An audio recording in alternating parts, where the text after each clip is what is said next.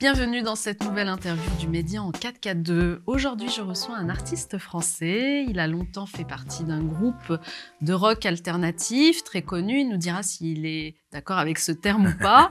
Il en a été le bassiste, le guitariste, également chanteur. Si je vous dis Sous le soleil de Bodega, Zobi la mouche, vous pensez forcément au groupe Les Négresses Vertes.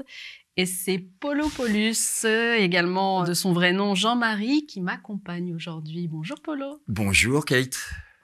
Merci d'avoir accepté l'invitation Oh, du bah, Média en C'est un 442. plaisir. Merci à vous de m'avoir invité surtout.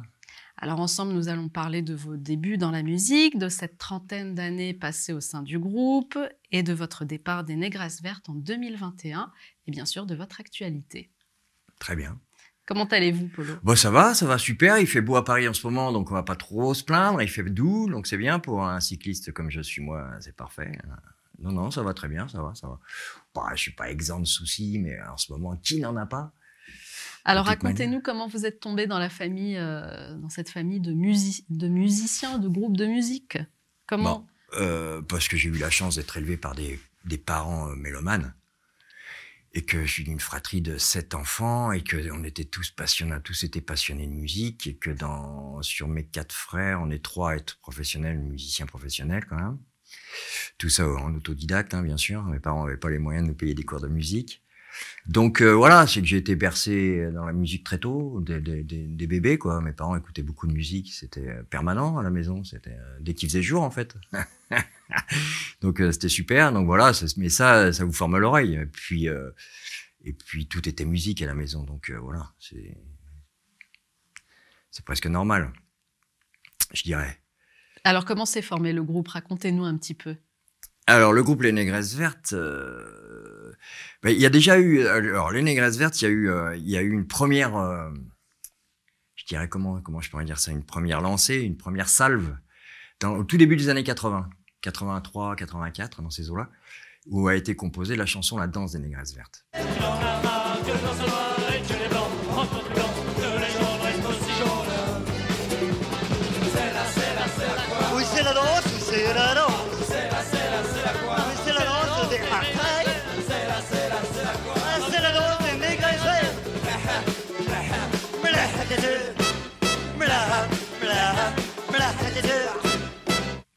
Et puis après, ben, en fait, les membres du groupe à l'époque, les Négresses Vertes, on en était, mais c'était diffus, tout le monde, tout le monde faisait plus ou moins partie des Négresses Vertes. Mais il y a eu quand même cette chanson. Et puis, euh, bon, on, est tous, on a tous fait autre chose. Il y avait Elno est parti avec les Berus, moi je suis parti avec Zingaro, Bartabas, dans en 85, tout ça.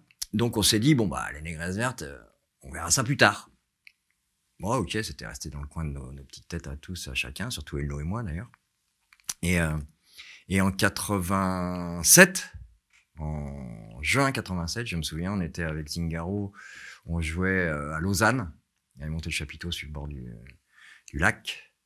À l'époque, c'était petit chapiteau, hein, c'était le Zingaro d'il y, a- d'il y, a- d'il y a 30 ans, peu- il y a 35 ans, c'était pas le Zingaro d'aujourd'hui, hein, rien à voir. Hein, c'était petit cirque familial et tout, c'était super d'ailleurs. Fatigant, mais super. Et puis, euh, on, voilà, on était à Lausanne et euh, bon, moi, c'était bon, j'avais ma dose. Ça faisait deux ans et demi que j'étais chez Zingaro. J'étais parti en fait pour trois mois au début. Je suis resté quand même deux ans et demi. J'ai appris tout ce que je devais y, apprendre, quoi, parce que moi, je venais de la punk rock et donc euh, on n'avait pas de grande connaissance de ce que pouvait, de ce qu'on appelle tenir un plateau, par exemple. On n'avait pas de grande connaissance du spectacle vivant, comment ça fonctionnait.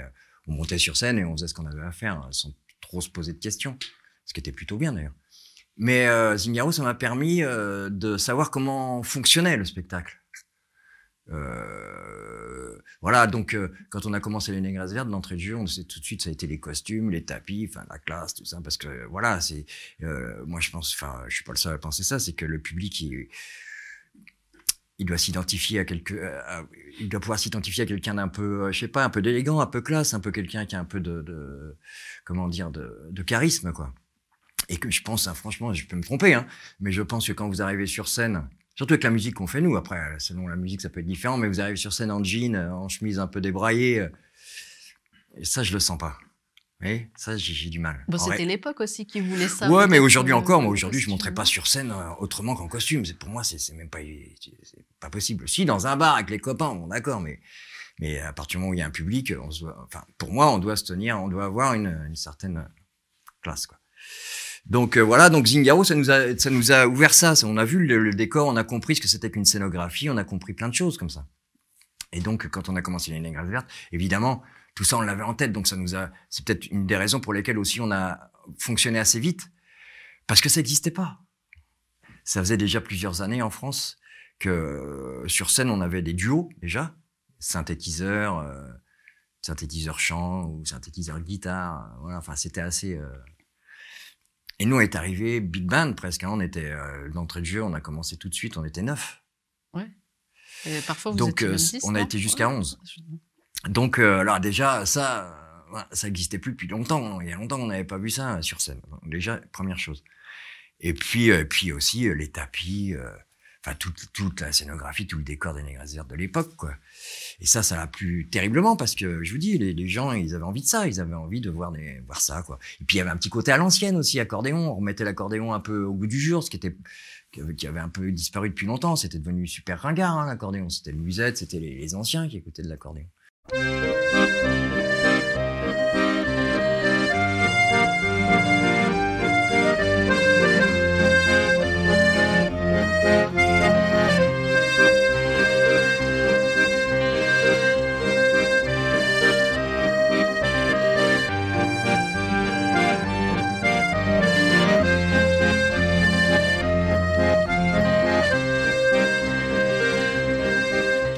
Il y a ça aussi, ça a pas mal aidé. D'ailleurs, euh, dans le côté alternatif, puisque vous parliez du groupe alternatif, euh, l'alternativité de Jenny Grasvert, elle était surtout là-dedans. Elle était dans le fait qu'à l'époque, on n'avait pas pris des guitares électriques, mais plutôt des guitares sèches et des accordéons. Là, on était alternatif, comparé au, reste de la, scène française voire parisienne de l'époque. Ça, c'est certain, on était les premiers. Ça, c'était, ça, c'était alternatif. Pour le reste, ça, faut voir. On a quand même signé notre premier contrat d'édition chez Virgin en 88. 88, oui, 88. Virgin, euh, alternatif. Si les gens entendent alternatif, le côté label alternatif, euh, tout ça, nous, c'est pas nous. Pas du tout.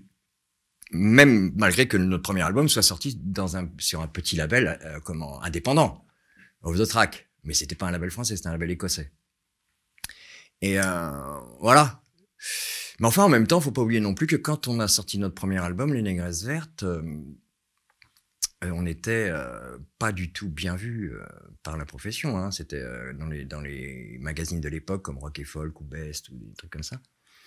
C'était Les Négresses Vertes, pourquoi pas les fromages blancs, d'où ça vient, c'est un montage de maison de disques, d'où ils viennent ces mecs-là. Truc de fou, quoi. Euh, Quand c'est pas eux qui fabriquent, ça leur plaît pas. Donc les médias vous ont pas aidé, quoi. Ah non, ils nous auraient même plutôt mis un peu des bâtons dans les roues. Mais bon, c'est pas grave. On avait à l'époque euh, donc le patron de Off the Track qui s'appelait Peter Murray, qui s'appelle toujours Peter Murray, d'ailleurs, et euh, qui nous a dit bon bah les gars, euh, on va aller en Angleterre, puisque les Français ils font et en Angleterre les, les Anglais ils ont adoré parce que parce que pareil, euh, c'est ce qu'ils attendaient. Ça faisait des années qu'ils n'avaient pas vu ça. Moi, je me souviens d'un- Anglais dans le public euh, qui on causait, tout ça. Il m'avait dit, mais nous, on n'avait pas vu ça depuis les Clash. Un groupe avec une présence scénique pareille, avec euh, qu'on voit, mais qui, malgré malgré son côté un peu gitan, guitare, accordéon, machin, on avait une vraie, un vrai, euh, une vraie attitude rock, quoi. C'était vraiment du rock, quoi. Si tu as la cucaracha, sacré bestiole fais un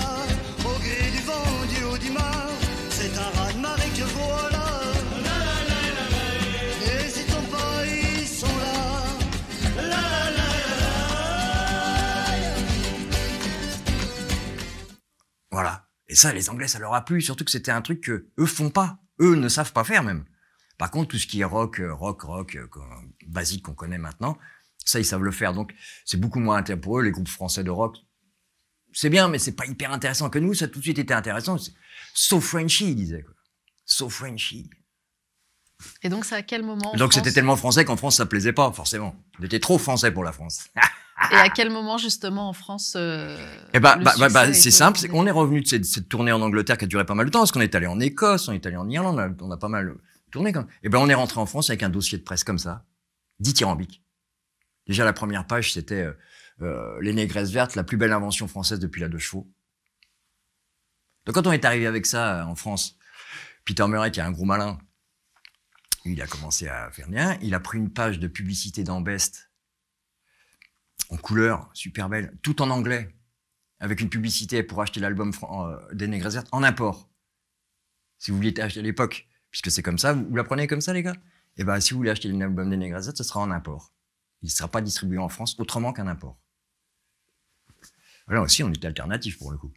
Mais euh, donc voilà.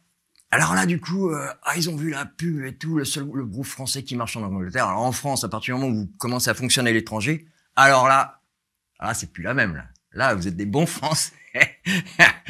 hein? C'est là que vous commencez à devenir ah bah ouais, mais la France, oh la France. Enfin avant ça, euh, tant que les Anglais n'avaient pas dit c'est génial, non, les, non, ils en voulaient pas. Hein. Et comment ça se passe au sein des membres euh, du groupe, au niveau de l'entente entre vous?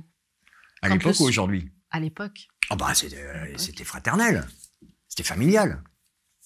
Moi déjà j'ai mon frère, mon frère Mathieu qui joue le trombone dans le groupe. Donc déjà forcément ça c'est filial. Euh, Elno on se connaissait depuis des années. Euh, moi je sais pas, quand j'ai connu Elno je devais avoir 21 ans, donc lui il en a 3 de moins que moi, donc il devait avoir 18. Donc on s'est connus tout jeune. Hein.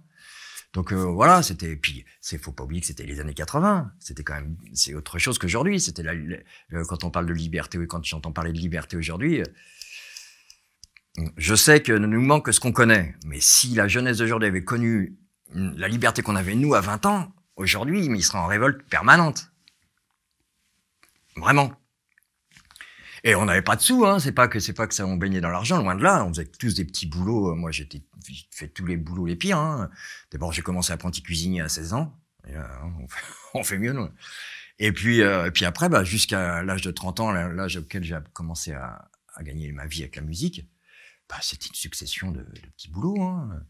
Balayeur, éboueur, coursier. J'ai beaucoup fait coursier en Vespa dans Paris. Que des petits boulots comme ça, pas cher payés. Et puis voilà, mais bon, après, il faut, de la persévérance hein, dans ce métier. Si vous abandonnez à la première galère, vous n'avez pas loin. Hein. Mais euh, ouais, ouais, non, bien sûr que l'ambiance était géniale, c'était fraternel, c'était super. Puis c'était, à vrai dire, c'était la fête permanente. Hein. Chaque fois qu'on se voyait, ça finissait en, en fête, quoi. Les répètes, ça finissait tout le temps. Les concerts, il n'y avait pas de concerts sans fête euh, après, évidemment. Super période, super période. Fatigante, mais géniale. Mmh. Jusqu'au jour où, euh, malheureusement, coup dur pour le, pour le groupe, puisque le chanteur euh, Elno décède. décède ouais, et le 21 janvier 93, j'ai eu 30 ans le 21 janvier. Je suis allé lui porter quelques fleurs d'ailleurs. Il est au cimetière, euh, au cimetière parisien de Pantin. Je suis allé, putain, il faisait un froid de canard en plus. Hein. J'ai été lui porter quelques fleurs. 30 piges, ça faisait 30 ans pile poil là ce matin. Et ouais, il nous est, il s'est envolé, il, est, il est parti. Et qu'est-ce qui se passe alors à ce moment-là pour le groupe? Oh bah à ce moment-là, évidemment, c'est on est terrassé. Hein. Oh bah ouais, c'est coup de malchance quand même. Surtout qu'on venait de sortir le deuxième album et qu'on commençait à, tourner beaucoup quand même. On faisait de la d'ailleurs, il, il, est mort euh, le lendemain d'une émission de promo euh, avec Nagui, euh, Taratata. Alors, on dit qu'il est mort que d'une overdose d'héroïne, c'est bah ça ouais. ouais. Qu'est-ce qui se passe alors au sein du groupe? Comment vous vous restructurez? Comment vous rebondissez? Bah, alors, bon, évidemment, l'idée nous est venue de d'abandonner, enfin, de lâcher l'affaire. Et nous étant plus là, plus trop, enfin bon, bref, quoi, c'était trop dur. Et puis, on a été rattrapé par la manche, par le callback, je dirais même plutôt par nos managers et compagnie, maison de disques et tout. dit non, c'est pas possible. Et en même temps, nous, on s'est dit, c'est vrai, on a, on a construit ce truc-là, c'est quand même un peu dommage de laisser tomber. On a des choses à dire, on a des chansons, on a un disque qui sort. Donc, mais enfin, euh, bon, on a réfléchi, on a travaillé de notre côté, on a refait un nouvel album, euh, des nouvelles chansons, tout ça. Et puis on est retourné en studio euh, ben, en septembre 95 presque deux ans après, quoi. Presque un an et demi après, ouais, presque deux ans. Et puis voilà, l'album Zigzag. Puis après, ben, on est reparti, hein. Ce que vous voulez, on a, on a continué. On a continué notre métier. Et vous, en 2001, vous décidez de, oui, enfin, quitter le groupe? En 2001, oui. En 2001, oui. J'ai quitté le groupe une première fois en 2001. Ouais. Mhm. Mm. Pour quelle raison? C'était plus. Euh, enfin, c'était plus comme j'aimais, quoi, à vrai dire. C'était trop chaud, trop devenu du showbiz, quoi. Moi, j'ai du mal avec ça. J'ai du mal avec les gros festivals, j'ai du mal avec ces machins. Ça ressemble trop à du commerce, quoi. J'ai vraiment du mal. Hein. Et pourtant, en 2018, vous retentez l'aventure pour bah, le Alors, ce qui s'est passé, en fait, c'est que. Alors, en 2001, hop, je pars, je suis parti sur le plateau du Larzac, j'ai vécu sur 10 ans. Génial. Je vous conseille à tout. Ça devrait même être remboursé par la sécurité sociale, ça d'ailleurs. 10 ans sur le plateau du Larzac pour vous faire une santé, c'est très bien. En plus, vous n'êtes pas sollicité, vous pouvez vivre avec euh, 3 francs 6 sous, c'est pas un problème. Il y a, la nourriture est pas chère. bon, faut avoir envie de vivre un peu comme un sauvage, mais ça vaut le coup. Et, euh, après ça, je suis monté euh, dans le Pas-de-Calais faire un peu de théâtre, pas mal d'ateliers d'écriture aussi euh, en milieu carcéral, dans les collèges, euh, l'émission locale, ces choses-là. Un peu de théâtre aussi, c'était super ça. avec une petite compagnie, la compagnie de Lambardé, qui existe toujours, qui sont à Arras maintenant. Et, et voilà. Et, et donc ça, ça a duré jusqu'en 2014. Voilà, j'ai quitté le Larzac en 2011, voilà, 2014. Et, euh, et en fait, euh, c'est Bartavas qui me rattrape par la manche euh, en 2014, parce que je le vois plus fréquemment, parce que je suis remonté un peu dans le Nord, donc je le vois plus souvent. Et, et il me dit qu'il prépare une nouvelle création, et il me demande si je veux pas en être. Bon, j'étais j'étais bien dans le Nord, j'avais des choses à faire et tout, mais bon, c'était intéressant, c'est toujours intéressant de travailler avec cet homme-là, de toute manière, hein. même si c'est pas facile, mais c'est toujours intéressant. Et, euh, et donc, du coup, j'embraye, je rembraye avec le père euh, Bartavas en donc 2015-2016, le spectacle euh, euh, On achète bien les anges. Voilà, où j'étais clown musicien. Mais pas que, hein, parce que les mules, les chevaux, un tas de trucs. Bartavas, Zingaro, quoi. Et puis voilà. Et puis pendant cette période, j'ai revu Ménino plusieurs fois aussi. Et lui, il faisait à l'époque, bah, j'ai oublié le nom précisément. C'était un, une scène qui tournait un peu partout en France, là, où c'était des, des artistes des années 80, 90. Mais j'ai oublié le nom, ça avait un nom, c'était, euh, je sais plus, les années 80, ou je sais plus. Et donc il faisait ça, et, et, euh, et il jouait trois titres, je crois me souvenir. Et je l'avais vu d'ailleurs dans les arènes de d'Alès, dans le sud. Et voilà. Et puis ça, ça lui a mis la puce à l'oreille pour remonter les négresses vertes puisqu'il y avait une la prod qui était euh, c'est euh, Décibel Production. Et apparemment, c'était chaud, quoi. Ils avaient envie euh, de remonter les négresses vertes, tout ça. Moi, bon, pas hyper chaud, ça me plaisait bien parce que retrouver les copains, c'est toujours plaisant. Mais j'étais quand même moyennement chaud parce que je sais à quoi je m'attendais. Je m'attendais, ça les rebolote fait. Donc alors vous au début, non. pas fâché alors en 2000 non, non, non, non, pas du tout. Non, non? d'accord. Mais non, non, non, non. Euh, le problème, c'est que, alors au tout 2018, au tout début, c'était génial. Parce qu'on a fait des petits clubs en Belgique, on faisait dans les petits. Alors là, là, et à partir de, enfin ça, c'était le, premier semestre de 2018. Et après, on a commencé les gros festivals. Alors là, j'ai commencé à, me dire merde, tout ce que j'aime pas. Mais bon, c'est pas grave, c'est notre métier, on le fait. Même si je sais que c'est pas, à part que ça fait rapporter de l'argent et que ça fait vendre, ça vous fait vendre, vous, parce que c'est un peu un mercato, hein, ces trucs-là. Hein. C'est les festivals, c'est fait, c'est fait pourquoi le public, il est, la plupart du temps, il est, c'est pas votre public, c'est un public, il est là, il voit tout, il prend tout.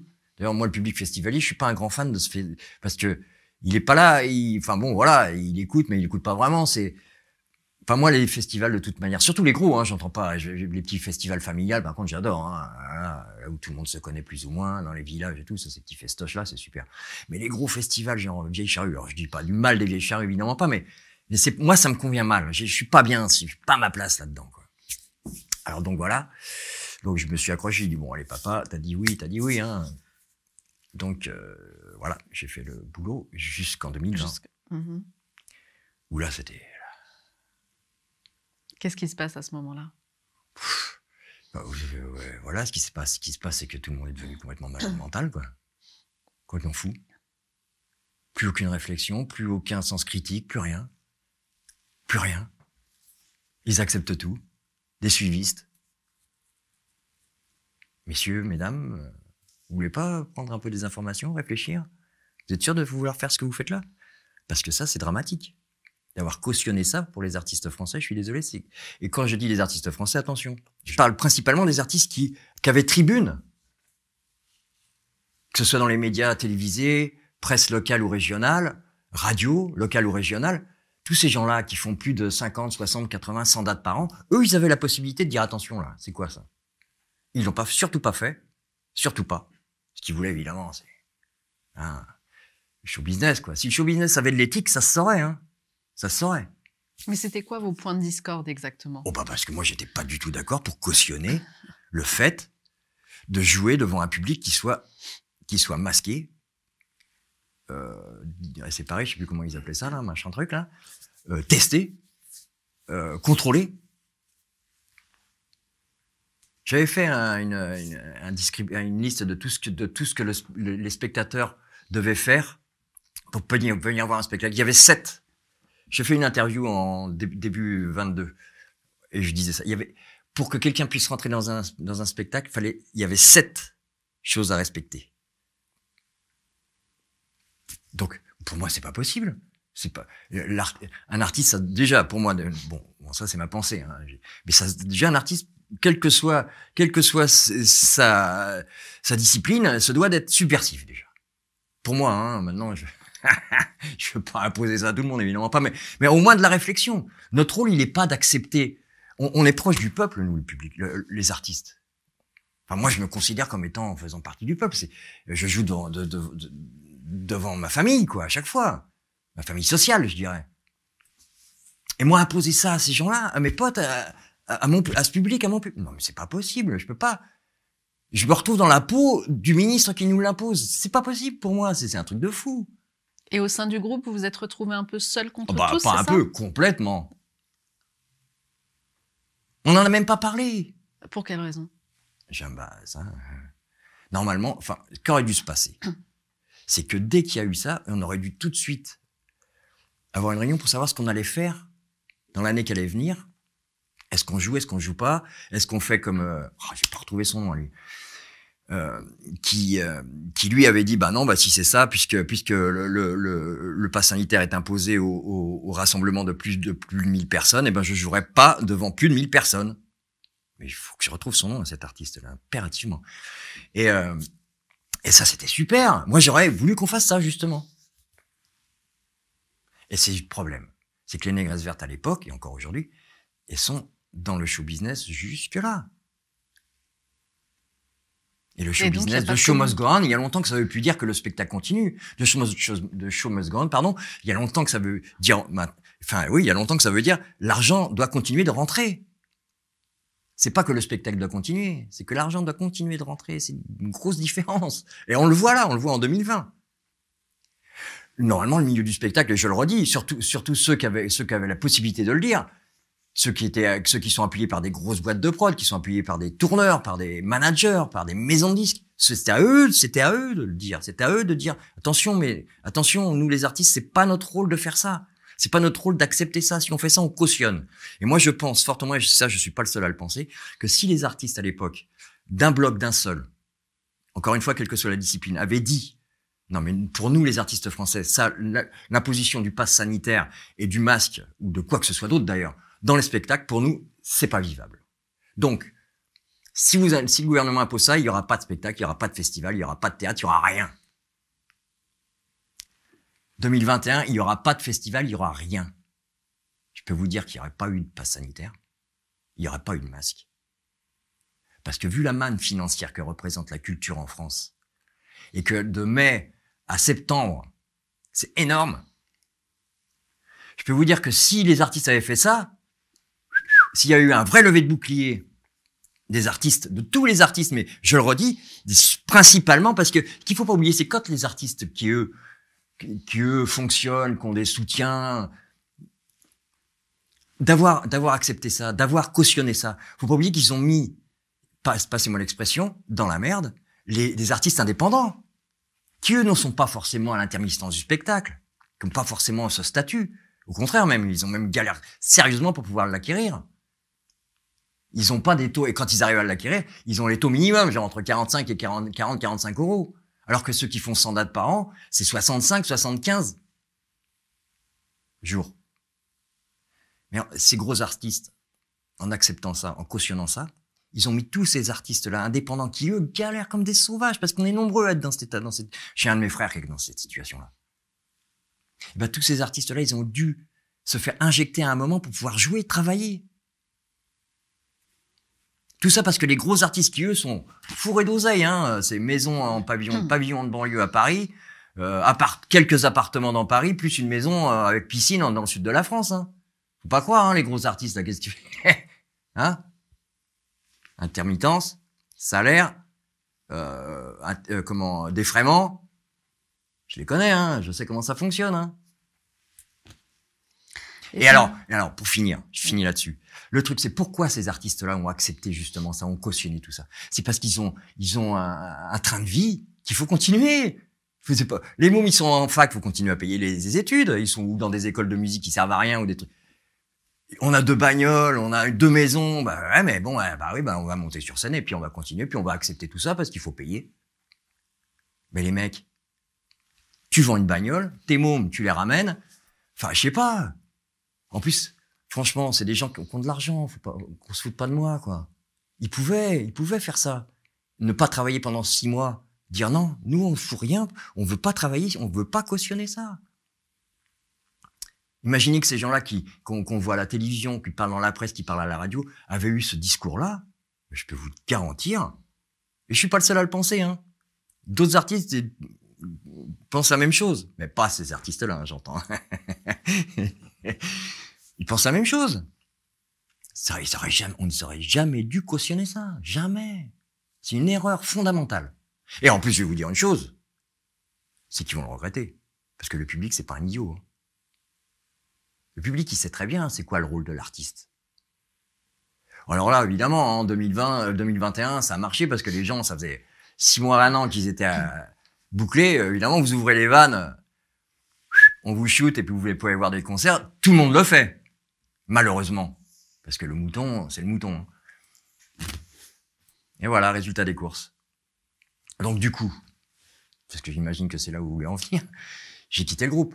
Effectivement, j'ai pas pu faire autrement.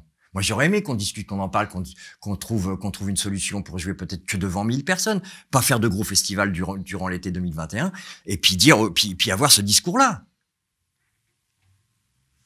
Mais non, c'est pas comme ça que ça s'est passé, pas du tout. Donc j'ai quitté le groupe, c'est vrai. J'ai dit bon bah basta, je m'en vais. J'ai même pas eu envie de discuter avec qui que ce soit. J'ai bien vu que de toute manière, c'était fini, c'était mort, c'était pas la peine. Je pouvais rien faire là. Là, c'était tout le monde était coalisé pour continuer sans rien changer du tout quoi. Vous avez été le seul à quitter Le groupe? Le seul, D'accord. Même votre frère euh, le seul, le seul. Mais je leur ai pas demandé d'arrêter. J'aurais, d'ailleurs, ça m'aurait pas bien demandé. de- C'était pas le but du jeu, mais de, de faire autrement. En plus, c'est les négresses vertes. Les négresses vertes, quand on voit ce, les négresses vertes, c'est des chansons contre la discrimination. C'est des chansons contre le racisme. C'est des chansons contre, contre l'ostracisme. C'est pas possible. On peut pas chanter The la mouche, alors que c'est une chanson pure, euh, anarchiste, euh, euh, voilà, quoi. Mais lisez le texte, écoutez-le.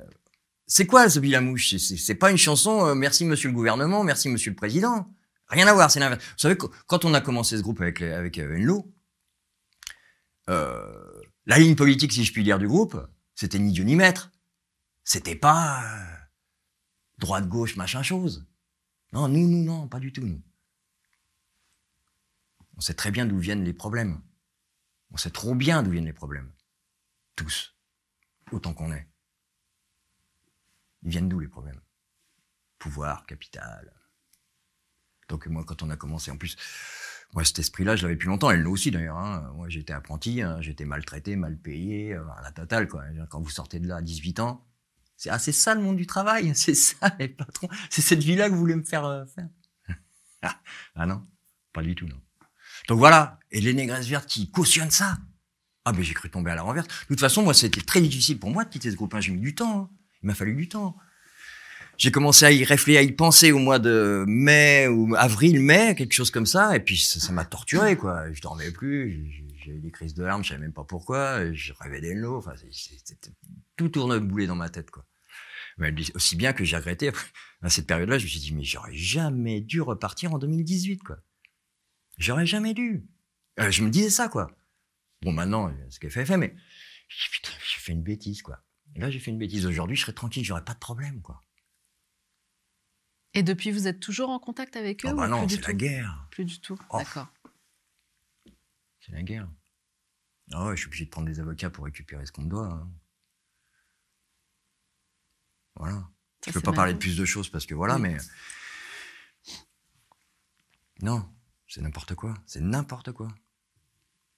Et puis sans oublier quand même que ceux qui sont sur scène aujourd'hui, qui jouent encore, hein. Il y en a pas un qui est à l'origine du groupe. Alors je vais pas dire c'est un ersatz des Négresses Vertes, ce serait pas vrai. Mais. Voilà. Ceux qui sont là, c'est ceux que euh, et moi sommes allés chercher pour qu'ils soient sur scène. Donc au moins, il pourrait avoir ce petit respect-là quand même, d'écouter un peu euh, ceux qu'on fait ce groupe, quoi. Et je dis pas qu'on a tout fait, hein, loin de là. hein. Un homme comme a ce qu'il a amené dans le groupe, c'est énorme, c'est énorme. Mais c'est pas parce que c'est pas parce qu'il a amené quelque chose d'énorme dans le groupe que ça l'autorise à massacrer l'âme du groupe. En aucun cas. En plus, vous savez, dans les Vertes, il y a aussi des chansons comme Hey Maria. Écoutez-la, lisez le texte. C'est une chanson contre la, médecine gouvernementale. C'est pas dur. C'est pile poil ça. Dans le texte, c'est exactement ça. Alors, incroyable.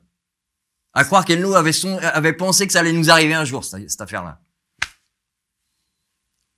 Et les mecs qui chantent ça devant des gens masqués. Eh, eh oh, oh. Et aujourd'hui que le, que, que le pass sanitaire n'existe plus, en tout cas pour, euh, pour assister à un concert ou un Mm. spectacle, Mm. si demain on vous, les membres du groupe vous demandent de, de le pas, réintégrer, ça. Ça, ça risque pas. Ça, ça risque pas. Ça, alors là, c'est même pas la peine que j'y songe. hein. Ça, c'est- ça risque pas du tout. Non. Vraiment pas, non. Surtout que. ça risque pas parce que ça risque pas de leur part ou c'est parce que même si on vous le proposait, vous ne, vous ne voudriez pas? Ne me proposerait pas. Quelle idée Sûrement pas. Vous savez, en plus de ça, ils devraient, ils devraient même être contents que j'ai quitté le groupe à cette période-là. Parce que si je l'avais pas fait, les Négresses Vertes, ça aurait été euh, censuré dès les deux premières dates.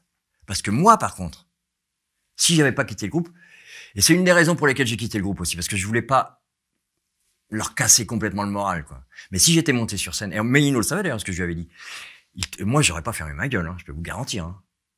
Là, j'aurais eu un discours des plus, euh, comment, comme on dit aujourd'hui, des plus complotistes. J'ai failli chercher le mot, pourtant on l'entend souvent. Vous voyez ce que je veux dire? C'est que moi, j'aurais balancé total. J'aurais dit aux gens, enlevez vos masques, ça sert à rien. Moi, je veux voir vos visages, sourire. Enfin, j'aurais... Là, c'est sûr qu'au bout de deux, trois dates, les négresses vertes, au revoir, monsieur, dame. Vous, euh, ou alors vous changez de chanteur, ou alors vous partez. C'est ce qui se serait passé. Et là, ils auraient été censurés, et puis euh, voilà, puis pour euh, six mois. Quoi.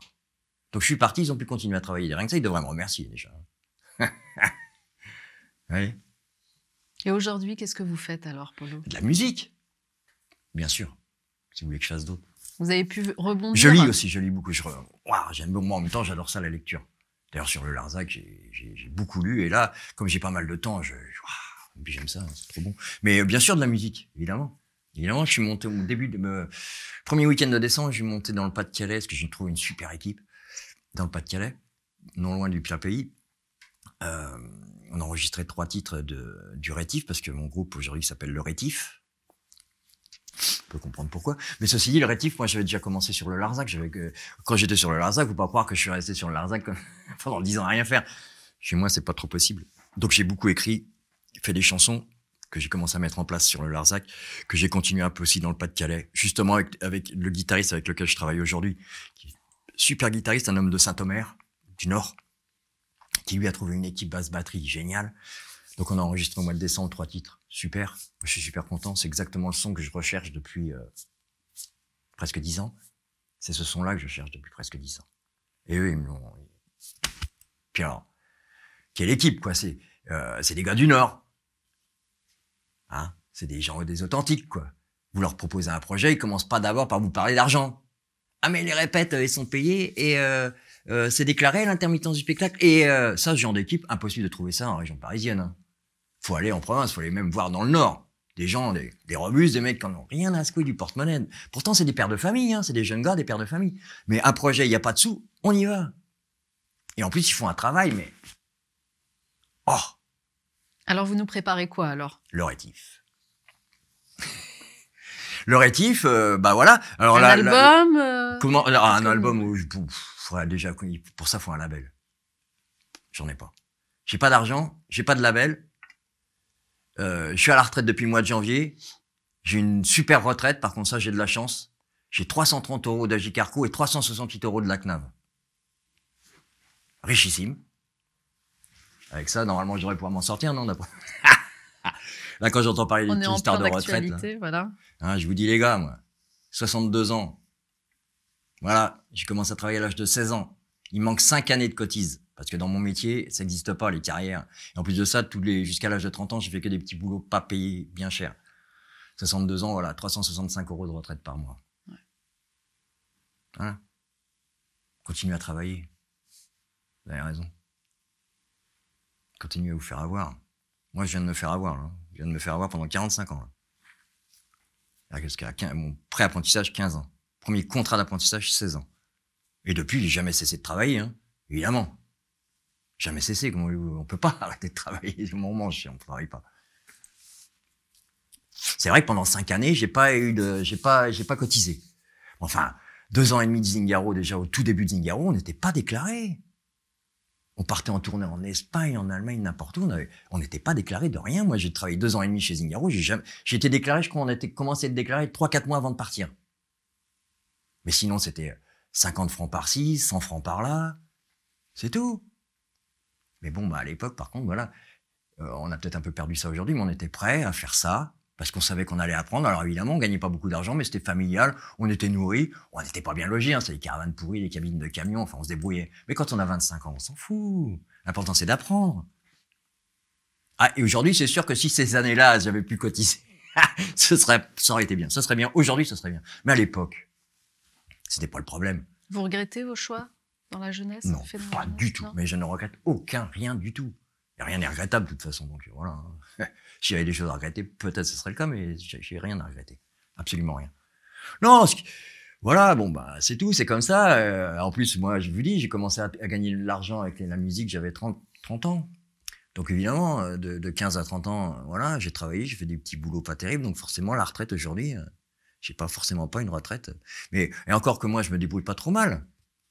Bon, vous allez me dire, à 330 euros, enfin 698 euros par mois, pas trop mal. Si, parce que malgré ça, j'ai quand même fait tout ce que j'ai aimé toute ma vie. J'ai jamais fait autre chose que ce que j'aimais.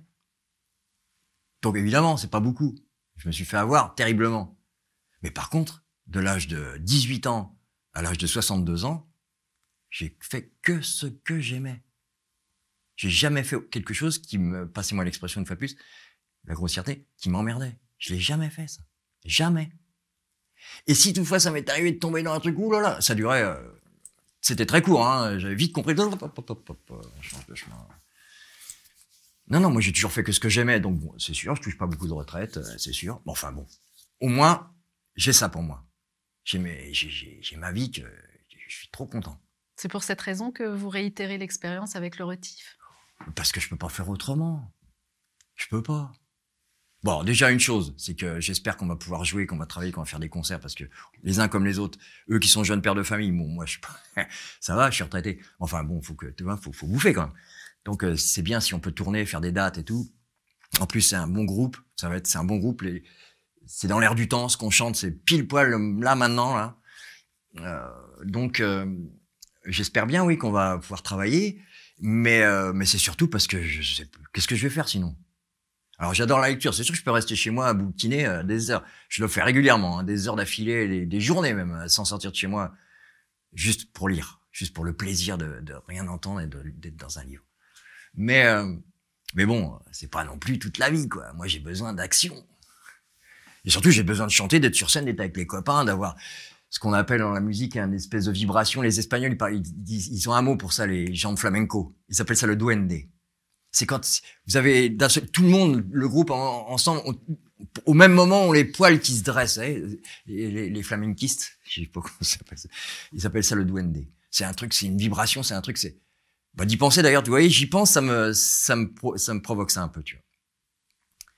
Mais ça, euh, c'est, je sais pas si je suis pas un toxico du duende, mais c'est tellement bon.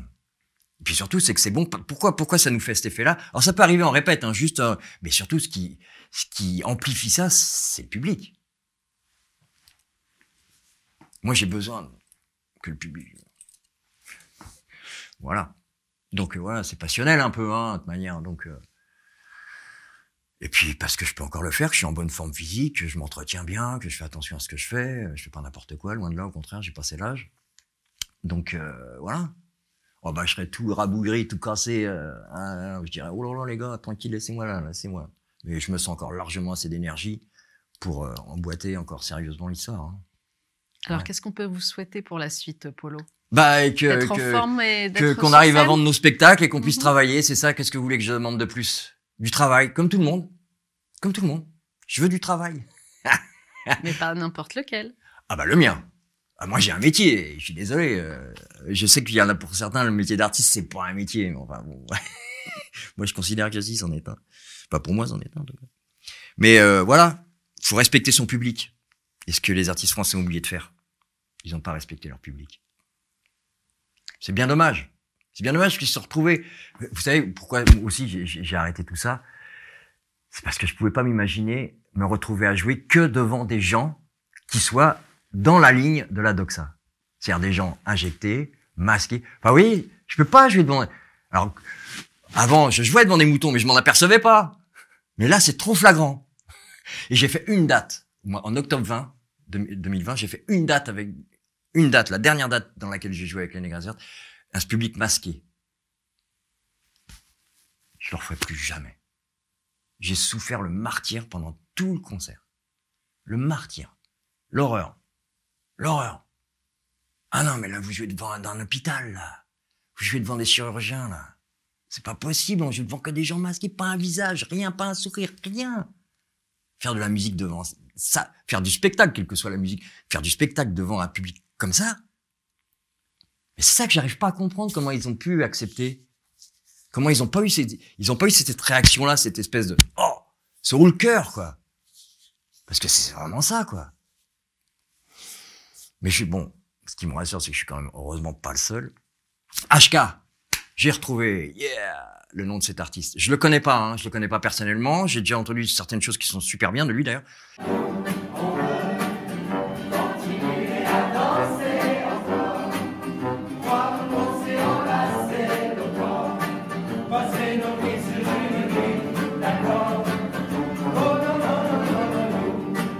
HK. Lui, HK, il a dit no way, il a dit. Lui, il a dit euh, quoi? Imposer à 1000 personnes Eh ben, je jouerai devant 999. Bravo, monsieur HK. Moi, ce que j'aurais aimé que ce soit ça, que les Négras Vertes fassent ça. Mais il y a aussi euh, je crois, de. Euh, Chill des, euh, des, des aussi, je crois, qui était pas très d'accord avec tout ça. Je sais pas ce qu'il en a fait vraiment, mais j'ai entendu quelque chose à l'époque où il était dit, oh, il disait lui, oh là là, c'est quoi cette affaire-là? Oui, oui, oui, oui, oui. On craint des gains, il a dit. Il a raison. Mais lui, et HK, je sais que ces deux gars-là, ils ont, ils ont été sur le coup. Après, le reste, bah, le reste, ils ont. euh, Bah, moi, il y en a peut-être que je connais pas, hein, mais de ceux qui ont, de ceux qui ont la parole, de ceux qui ont la tribune euh, dans les médias, euh, c'est les deux seuls qu'on dit ce qu'ils allaient faire et comment ils allaient le faire. Et qu'ils ils allaient en contre, en plus de, de, la doxa. C'est les, moi, les seuls que je connaisse. J- J'aimerais bien qu'on me dise, non, non, mais attends, il y a celui-là, il y a lui, il y a lui, il y a lui. Ah, bah, vas-y, on voit la liste pour voir. hein. J'ai peur qu'on soit pas très nombreux. Alors, où, où peut-on suivre votre actualité Alors, euh, Polo bientôt, bientôt, très bientôt, il va y avoir euh, sur le net, euh, sur YouTube, euh, euh, trois titres du rétif. Bon, alors les vidéos, euh, bon, ça met un peu plus de temps. Comme on j'ai pas de sous, évidemment, c'est tout du système D, les copains, machin. Donc voilà, ça prend toujours plus de temps. Donc les vidéos vont pas être prêtes tout de suite, mais je vais quand même les mettre en ligne, les chansons. On mettra un petit encart euh, vidéo en cours de fabrication avec le visuel et puis la bio pour que les gens sachent à qui ils aient affaire. Et ça s'appelle le Rétif 94. Le Rétif 94 sur YouTube. Voilà. Et d'ici euh, d'ici une semaine, dix jours, il va y avoir là et hop, j'envoie, je vais mettre en ligne des nouvelles chansons, trois. Le Rétif, une chanson, la chanson éponyme. Le banc, une chanson d'amour. Et je fais une reprise de Zobi la mouche.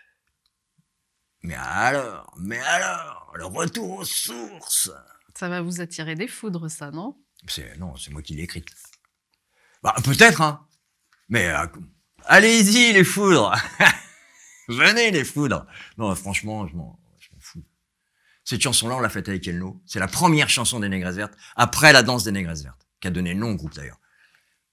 La danse des Négresses Vertes qui a été écrite par, par Elno et par monsieur, on oublie trop souvent de dire d'ailleurs, Bernard Possamy, alias Gaston, qui lui était carrément, il faisait partie de la vieille équipe des Négresses Vertes. C'est le premier guitariste des premiers des, tout début des années 80, le père Gaston, avec qui je suis toujours en contact. Par contre, lui, c'est resté un vieux frère. lui. Mais euh, voilà. Et donc, The Bilamouche, c'est The First Song. Et donc, euh, je vois pas pourquoi je la reprendrais pas, d'abord. Bah, écoutez, en tout cas, on vous souhaite le meilleur, Polo. Merci madame. Merci d'avoir été notre invité. Oh bah, vous avez vu, je suis un loquace, il faudra couper parce que je parle beaucoup. Alors, avant de terminer, je vais vous inviter à signer notre livre d'or, si Bah, vous avec êtes d'accord. Merci beaucoup. Merci en tout cas, vous. ça a été un plaisir. Merci, j'espère à bientôt.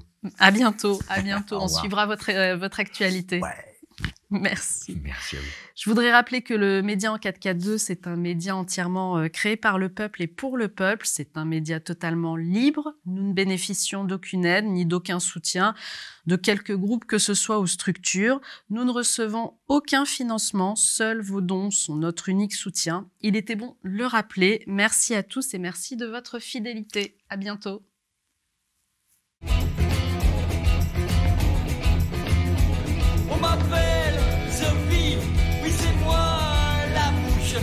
Pas tant crédible car on me trouve louche. Ceux qui lisent la Bible en ouvrant la bouche sont de jolies cibles, des coffeurs de poche.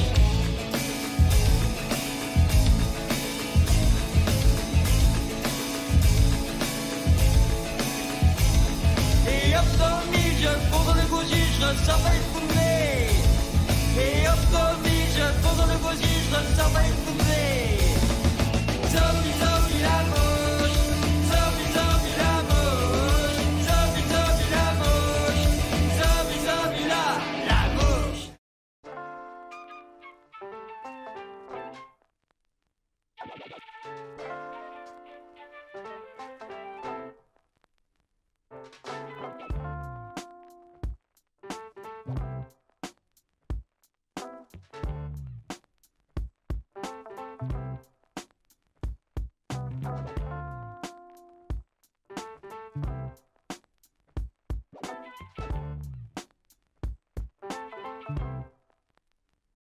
Bon bah maintenant que t'es là, abonne-toi. L'idée c'est que tu loupes rien. Donc clique sur abonner et aussi sur cette cloche à la con pour qu'elle t'avertisse.